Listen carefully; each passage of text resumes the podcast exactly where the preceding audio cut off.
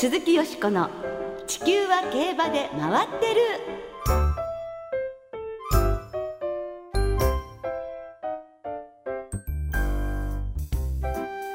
皆様こんばんは鈴木よしこです。お元気でいらっしゃいますか？地球は競馬で回ってる。この番組では週末の重賞レースの展望や競馬界のさまざまな情報をたっぷりお届けしてまいります。今日も最後までよろしくお付き合いください。今日ご一緒してくださるのは木和田敦アナウンサーです。どうもよろしくお願いします。よろしくお願いいたします。まあジャパンカップも終わりまして、はい、今度の日曜あさってですね。えー、もう始発ですよ。早いですね。ねえね12月ですよ、もう今年の競馬もあと一開催ですからね。そうですね。中山阪神あと中京もありますね。ねなんかもうはい。本当に早かったと思いますが、え木田さんは今年の馬券ちょっと小耳に挟んだところによると大当たりだったとか、えいやいやいやいやいやいやいやそれは大嘘ですねそれは。えひどかったですね今年は。共同通信杯をええ。当たってから、ええ。あれ2月です2かね。月ですね。半年ぐらいずっとねええ。まあちっちゃいのはあったんですけどね。ええ。あの満足できるような馬券が全く、はあ、ええ、満足できる馬券？半年ですよ半年。うん、だけど満足できる馬券ってどういう？うーん。まあせめて5万ぐらい。それがもうね全く当たんなくてね、ええ本当に真剣に財布をええ。買い替えようかなって思ってるんです。ああはい金運がつくようにね、ええ。ええ。何かなさったんですか？それで。財布の前にあの、え岐阜にちょっと旅行行ってたんですけど、まああの伝統工芸品っていうんですかね。あの、はい。サルボボって有名なんですけども岐阜県。岐阜県で、はい。あのー全部可愛らしいえですね。これストラップなんですけど、はい。たまたま見かけたストラップの、えーまあ、金運、ええ金運くん、ええ。まあ、いろいろあったんですけど、ええ。他にも、まあ、金運をとりあえず、ええ買ってああの携帯につけて。ええ。それからどうなんですか？それからね、ええ。えー、4つぐらいはい。割と満足できるような馬券がええ当たり始めたので、ええあの財布を買い替えるのはとりあえずあの、うん やめました。あの巻きが入ってますけどえ大丈夫ですか？え 大丈夫です。じゃあええサルボボくんのおかげだったね。ええ。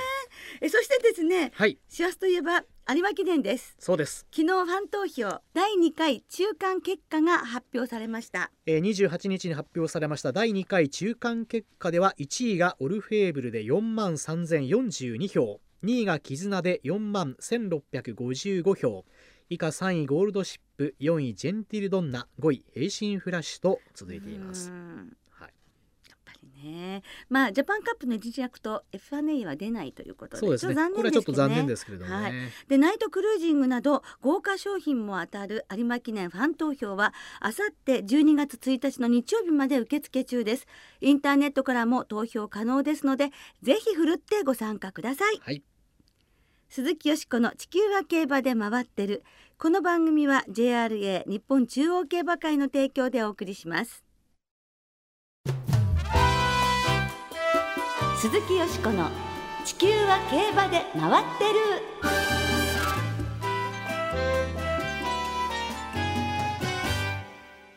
ジャパンカップダート外国馬情報。どうなんだ？パンツオンファイヤー。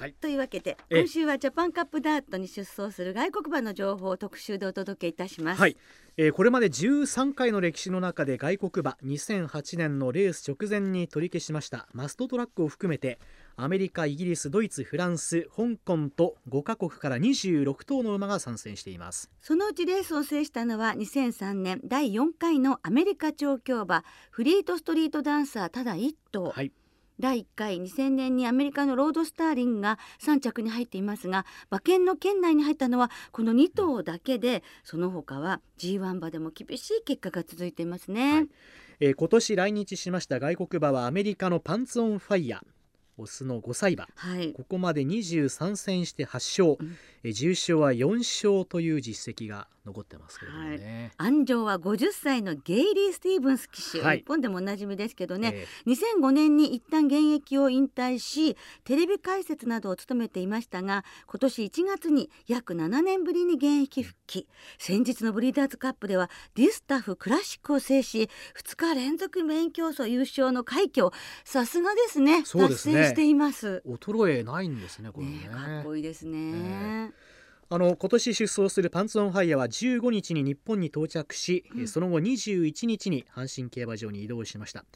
えダートコースで入念に乗り込まれていてホームウッド厩務員からは驚くほど好調ですというコメントが飛び出ているくらいですからね。ねえその好調だというアメリカのパンツオンファイヤーは、は一体どんな馬なのか、詳しくお話を伺ってみましょう。ゲストは先週に引き続きサラブレッドインフォメーションシステムの奥野陽介さんです。奥野さんこんばんは。こんばんは。今週もよろしくお願いよいたします。ろしくお願いします。まず名前が面白いんですがどういう意味なんですそうね。かあのこれ子供の林言葉でライアーライアーパンツオンファイヤーって言って、お前は嘘つきだっていう風なあの子供のことを使う言葉なんですけれども、ええ。まあその通りあのパンツに火がついて大慌てっていうような意味もありまして、ええ。まあこれはまあお父さんのジャンプスタートという馬が、えー語源になってやっぱり馬主さんが、えーパンツオンファイヤーってつけたんではないのかなと思ってますけどね。へえ、うん。面白いね名前ですがそういう意味だったんですねなんかそういうふうにあの客室もそうとかそういうことはないんですね。ないですね。あの客室はごくオーソドックスで、ええ。えー先行して抜け出すと。はい、えでどんなあのランキングにいる馬なんでしょうか？ええー3歳の時は非常にあの有力視されてまして、えーケンタッキーダービー一番大きなレースで2番人気に押されました。ただそのケンタッキーダービーというのはもう、えー史上稀に見る混戦で負けてしまったんですけれども、ええ。でまあその後ちょっとあのーえー伸び悩んでた時期があったんですが今年の夏に重賞2連勝して、えーこれはというふうに思わせたんですけれども、はい。えーえーブリーダーズカップダートマイルという G1 でええ。ちょっと不甲斐ない競馬をしてはい。でどうするのかと思ってたら、えーここにあの日本に来てくれることになった。うん。はー。んこの日本に来てくれるのは何かどういう何か理由があるのでしょうか？あのおそらくまだ余力があったということですね、うんブリーダーズカップダートマイルがおそらくあの陣営にとっても不本意な競馬だったと思うんです。ええ大差で負けてるんですね、はい。でまああの途中でもう諦めて追うのをやめたようなところもありましたしあもう一回チャンスをということでまあ、賞金の高い、えー、JC ダートの方へ。消化不良みたいなところがじゃああるんですかね陣営としてもそうでしょうね。あははいじゃ決して物見さんではないというかそうですね、ええ。あの普通、まあ、競走馬っていうのはあのアメリカは左回りのコースしかなくて左回りのしか、けあの競馬しかしてないんですけれども、どっちかしかあの走れないってことはないんですよね。はははただまあやはりあの急ごしらえでやっぱり右回りを完璧にこなせるかとなると、うん。まあ、少し疑問もありますけれども、まあ、能力的に、えーこのメンバーにあの入っても、まあ、そんなに大負けはしないんではないかと思うくらいの力ありますね。そうなんですか。あの奥野さんがご覧になって日本のダートへの適性はどうでしょあると思いますね。あの非常に、えー、と自在な走りをしますし、えー上がりもあの勝つ時はあの見事な走り売りで勝ちますんで。ただまあ、ええやはりここ数年のあの日本のダート馬の強さよというか、えうレベルがもう年ごとに上がってますんでそうですねもう今年は特にもうトップクラスが、ええ。ー仕事出てきますんでね、えそこに、えー食い込めるかどうかというのが見ど見どころだと思いますけれども。ね。そしてこの馬にとってはあの安城がゲイリー・スティーブンス騎手っていうのも、まあ、日本のファンにとっては魅力に感じるんですが、そうですね。あのゲイリー・スティーブンス今年のブリーダーズカップクラシック一番大きなレースを、えームーチョ・マッチョマンという馬で勝ちましたけれども、ええ。もう50歳、うん。えー7年間のブランクを経てカムバックして、えでまたこの活躍ぶりですからね。リスタフも勝ったんですよね。そうですね。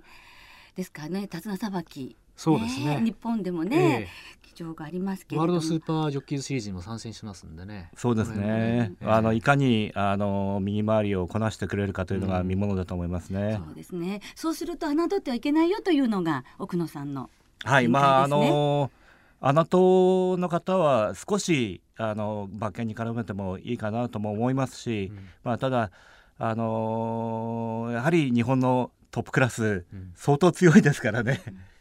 ねえまあですからどんなレースなのか本当に楽しみではありますがあのジャパンカップダートには外国馬が来てくれなくなりましたが、はいこれは先ほど奥野とお話が出たようにどうしても右回りというのがあったと思うんですがはい。これが見直されるんですよね来年から。そうですね来年からあのレース面も変わってしまって招待レースではなくなるんですけれども、えー左回りの中京ということはあの来やすい環境になることは確かですね。ただ、あのレーティングの高い馬を対象に、えー、JRA が呼ぶということになってますんで、やっぱりそれなりに、えー、ブリーダースカップクラシックあたりで、えー、構想したまでないと来れなくなると、まあ外国の馬にはちょっと厳しい環境になるかもしれないね、ハードルが少し高くなったということですかね。そう、ね、すると。ははは逆に言うとあの、もしそのチャンピオンズカップに、はい、えー、外国馬が来た場合はレーティングの高い馬が来るわけですから、はい、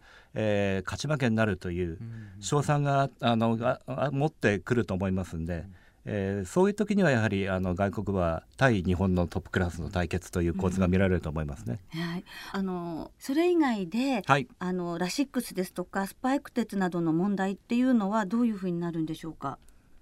うん、やはり日本は日本はというよりアメリカだけがあのこのあのラシックス、えー、微出血予防というふうに言われてるあの肺充血を抑える薬なんですがこれを認めてたり、まあ、スパイクですよねを認めてるんですけれどもまあこれ世界的な流れとして今はもうあのなるべく自然な状態でみんな競馬をしようというふうになってますんで、まあ、今はちょっと抵抗勢力がアメリカ強いんですけれどもいずれはやはりこういうもんなしで日本でアメリカの馬が競馬をするようになると思います。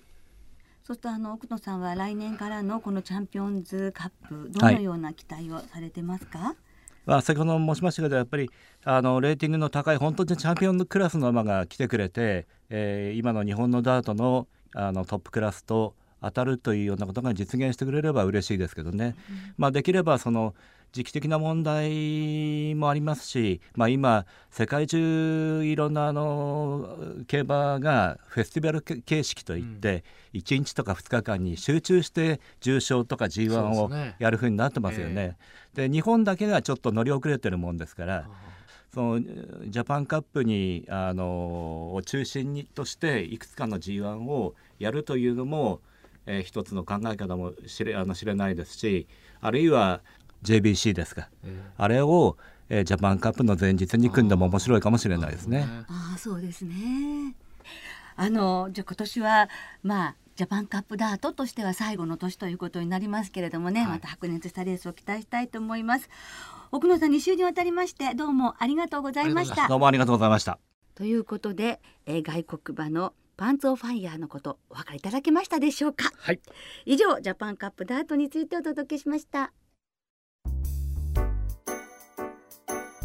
鈴木よしこの地球は競馬で回ってる。さてここからはあさって阪神競馬場で行われるジャパンカップダートの話で盛り上がっていきましょう。はい、えー、ジャパンカップダートは今年で14回目を迎えますが阪神競馬場のダート 1800m で行われるようになってからは6回目となります。はい、阪神で行われる前は2004年はジャパンカップ当日、それ以外はジャパンカップの前日土曜日に行われていたんですよね。そうですね。はい。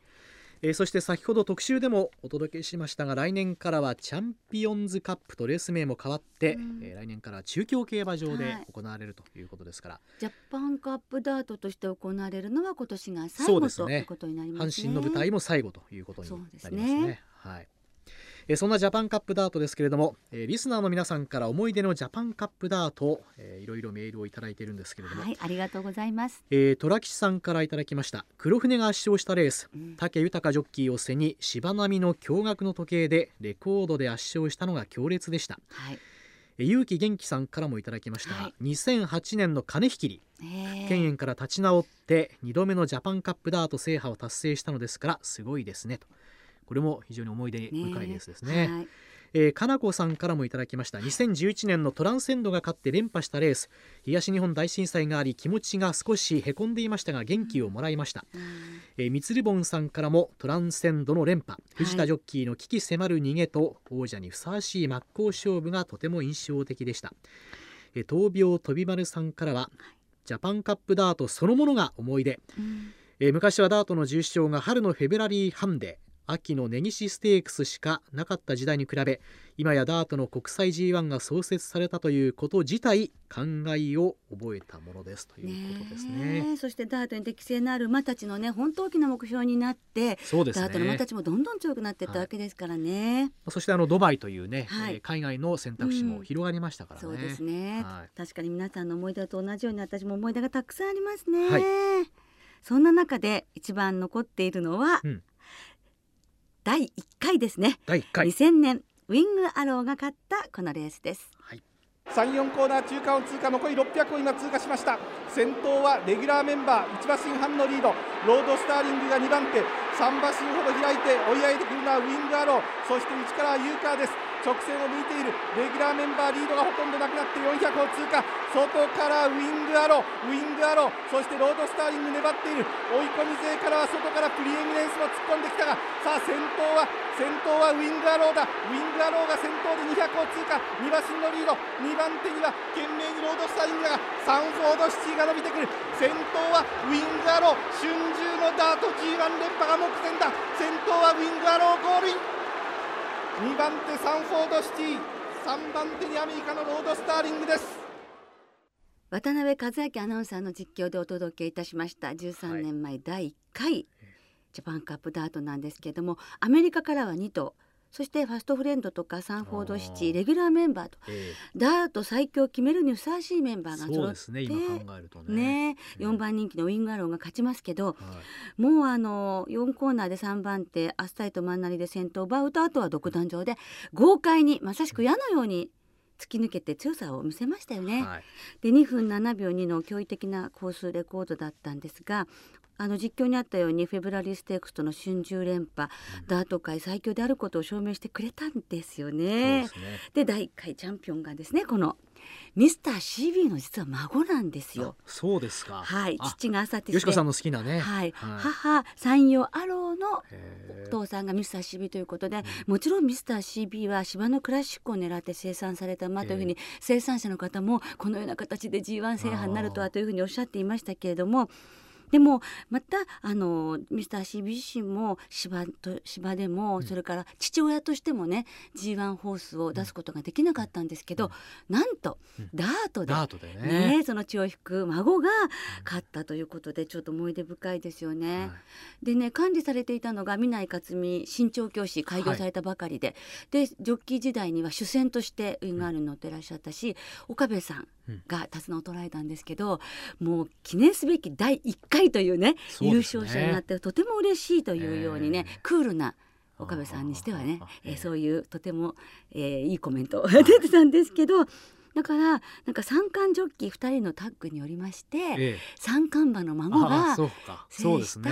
ええ第1回あのジャパンカップダートということで、うん本当にき記録に残ってます、はいあとねその3着のロードスターリングの陣営が大喜びだったんですよね、ほうほうほうほう。やっぱ3着でも賞金5万ドルの馬だったので、はい。3300万円の賞金にかどうかわかんないけど、ええ。ちょっとオーナーの方もうるってね、ええ来てらっしゃいましたけれどもそんな2000年当時、こんな曲が流行っておりました。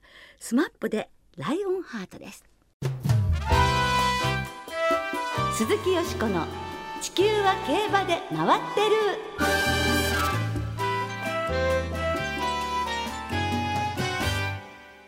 ここからは日曜日に行われる第14回ジャパンカップダートを展望していきます。はい。がその前に先週のジャパンカップ振り返りましょう。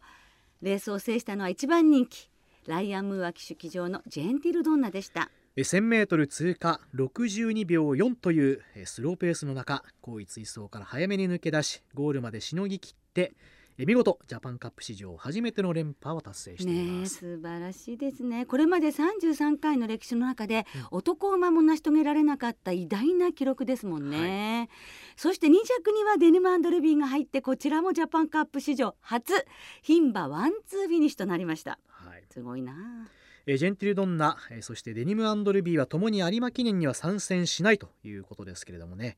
え来年の活躍に期待しましょう。はいさてよしこさんの予想はあどうだったんでしょうか、本命ジェンティルドンナでお。馬連1点。ええ。ワイド2点の予想だったんですが、はい。牝馬デニムアンドルビーとの組み合わせこれがワイドで的中いたしました。ね本当にコツンと当てに行くような感じで。いやいやいやいや。セーフティーバンドでしたね。ありがとうございます、えーまあ今週もまあ当たれば嬉しいですよね。嬉しいですよ、えー、デニムアンドルビーの根性にもびっくりしましたけどね。あわやねうん。届くんじゃないかという感じでしたから。本当にねわずかでしたもんね、え。でも今週も頑張りましょう。本当ですね。えージャパンカップダートですけれどもダート 1800m の G1、えー今年は交流 G1 を3勝しています。北高たる前え。ーディフェンディングチャンピオンのニホンピロアワーズそして G110 勝目を狙います。エスポワールシティなど16頭で争われます。楽しみなメンバーです本当ですね。ね G1 ホースが9頭というのはジャパンカップダート最多と。はい。いうことですもんね。お天気もどうですかね？えー29日金曜日正午の阪神の天候ですけれども、天候晴れ芝コースダートコースともに両馬場、うん。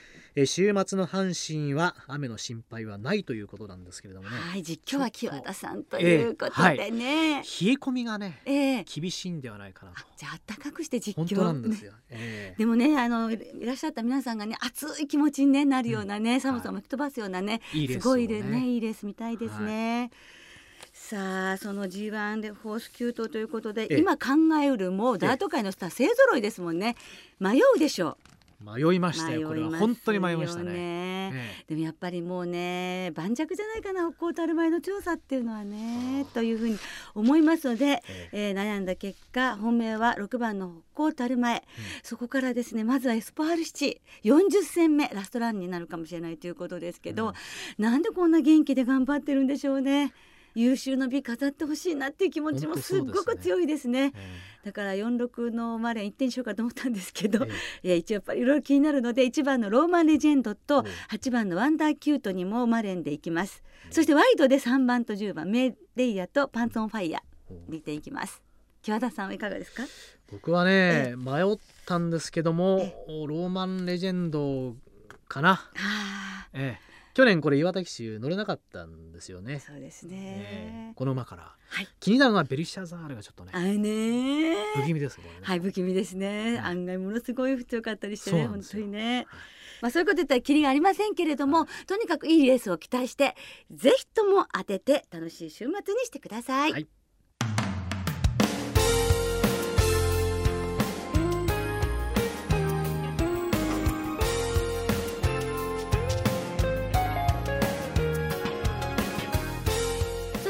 別れの時間となりました。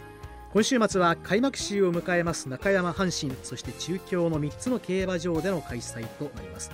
土曜日は中山でステイヤーズステークス。中京ではサイレンス鈴鹿メモリアル競争として行われます。金庫賞も行われます。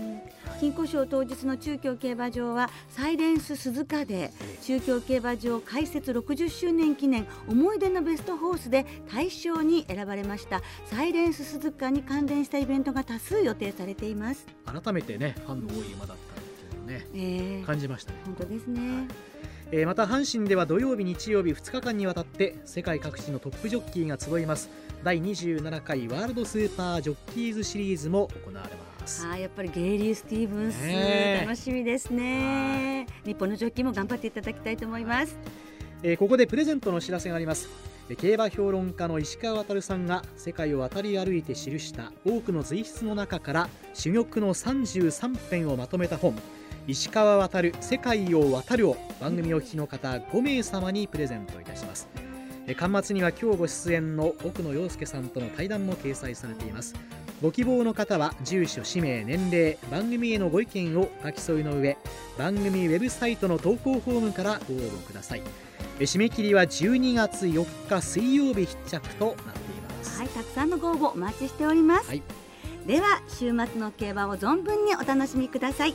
お相手は鈴木よしこと。木和田敦でしたまた来週元気にお耳にかかりましょう鈴木よしこの地球は競馬で回ってるこの番組は JRA 日本中央競馬会の提供でお送りしました。